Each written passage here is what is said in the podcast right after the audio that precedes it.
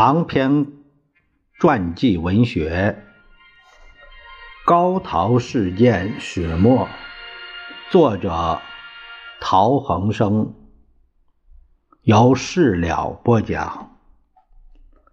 第二章第二节，几个与日本有关的国际组织。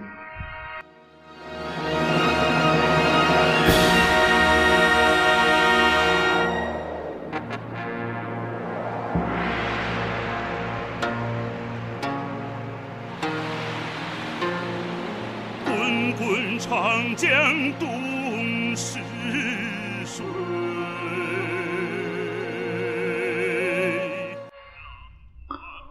第一次世界大战结束后，日本开始参加各种国际组织，与其他牵涉到利益关系的国家共同解决在太平洋区域政治、经济及权力问题。以下就相关之国际组织做一个简单的叙述，以回顾当年日本处心积虑计划侵略中国，以及欧美各国先欲忍让后图抑制的情况。巴黎和会，巴黎和会是一九一八年十一月欧战结束。一年，也就是第二年四月，开和会在巴日本以前内阁总理大臣西园寺公望为首，全权委员，其他委员为牧野伸显、真田舍己、松井庆四郎。呃，还有这个一级院彦吉等人，我国全权委员为陆征祥、顾维钧、王正廷、施肇基，还有魏晨祖五人。中国即为对德参战国之一。则战败国德国在山东所占有我国之一切权利，如胶州租界地、胶济铁路、在山东之矿山等等，中国自应提出收回之要求。日本代表竟认为胶州湾之处置以及山东铁路问题，中日两国早已订有条约。他指的是民国四年的二十一条，以及民国七年的山东善后协议。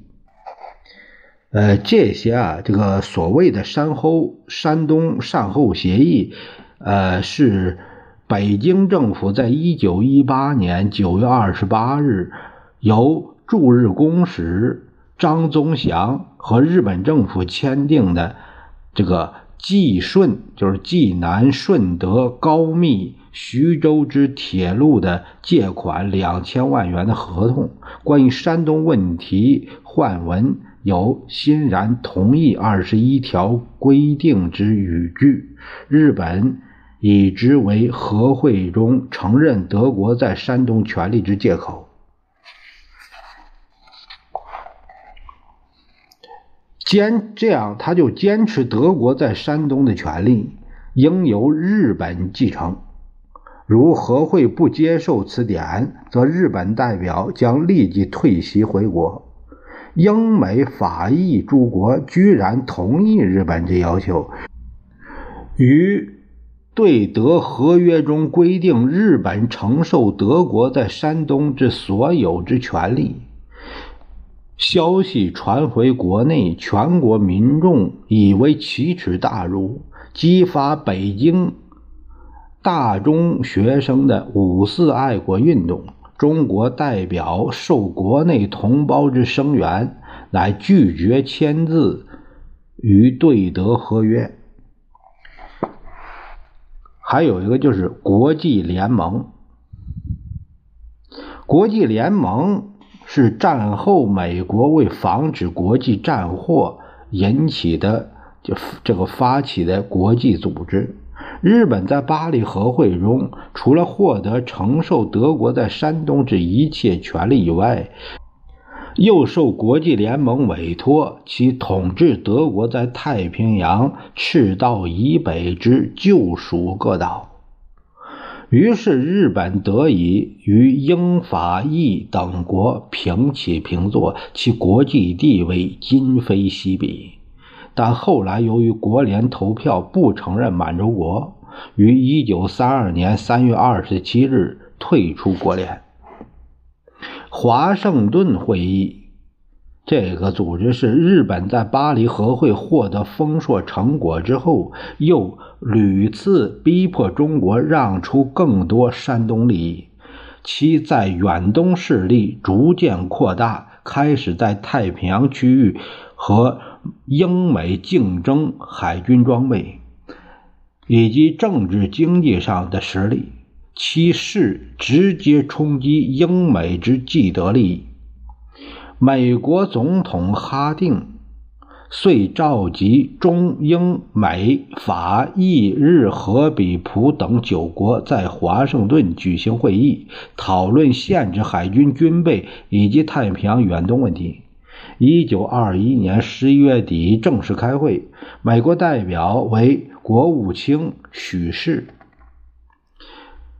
前国务卿罗托，参院。多数党领袖外交委员会主席劳治，少数党领袖关税问题专家恩特乌特，日本派贵族院议长德川家达，海军大臣加藤有三郎，驻美大使毕原喜重郎。等为全权代表。我国派驻英大使施肇基、驻美大使顾维钧、大理院长王重惠，还有广州政府副外长武朝书为全权代表。决定之主要的议案为海军军备限制，规定。美英日军舰总排水量，它的比例是五比五比三。美英日三国维持太平洋诸岛、香港等要塞与海军基地之五倍现状。第三，四国协约，美、英、美、日、法四国间。各尊重其在太平洋方面之岛屿属地领土之权利。第四，九国公约。九国公约这个参加华盛顿会议的英、美、日、法、意、比、葡、和以及中国，共同缔结九国公约，尊重中国之主权独立以及领土行政完整。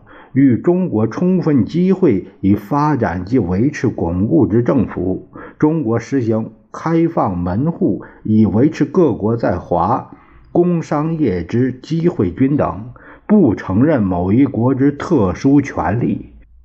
第五，山东问题，日本同意交还青岛及胶济铁路，另订条约十一款。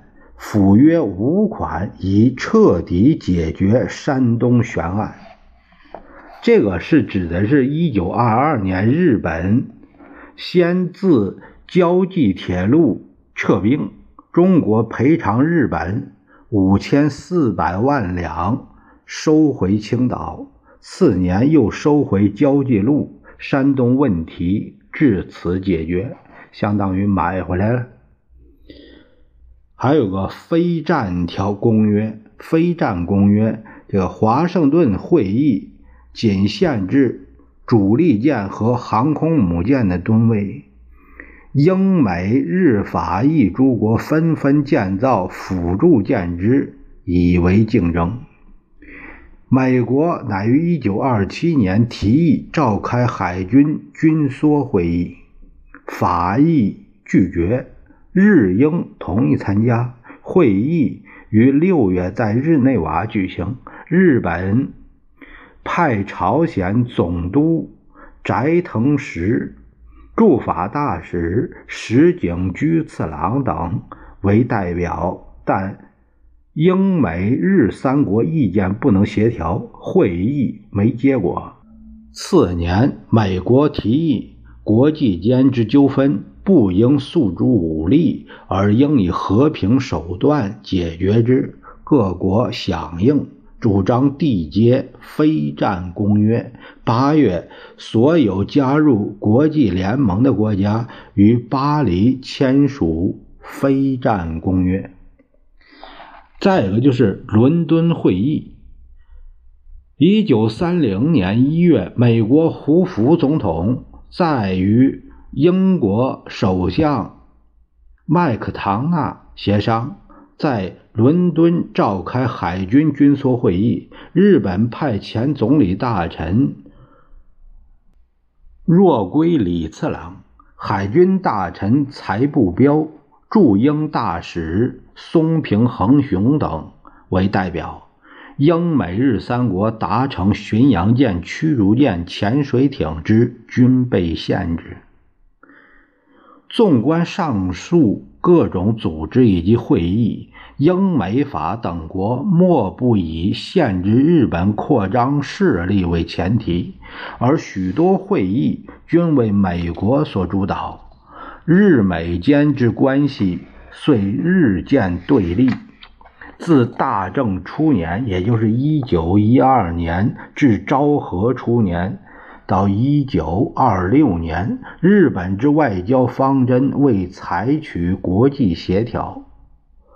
自昭和七年全养义被刺以后，军阀主义者势力大增，转变而主张强硬外交，终致使日本成为军国主义的侵略国家。这里边一个有个注释说九一这个全养义这个被刺这个事件，九一八事变以后，日本。政友会推全养义，即若归李次郎阻隔。全养义主张不扩大事件，即抑制关东军及军部革新派之过激行动。军部少壮激进分子认为内阁无能。一九三二年五月十七日。由于海军中佐率领数名血盟团的团员白昼闯入首相官邸，将全养义枪杀。一九三六年二月二十六日，又刺杀了首相冈田启介，支持广田弘毅组阁。从此，军部以维护国体为名，实行军国主义的独裁政治，于次年发动侵略中国的七七事变。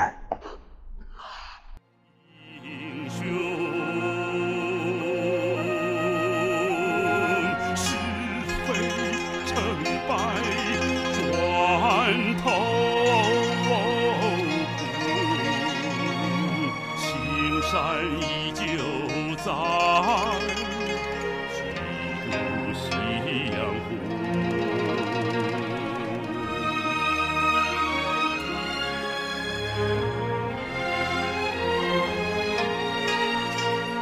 白发渔樵江渚上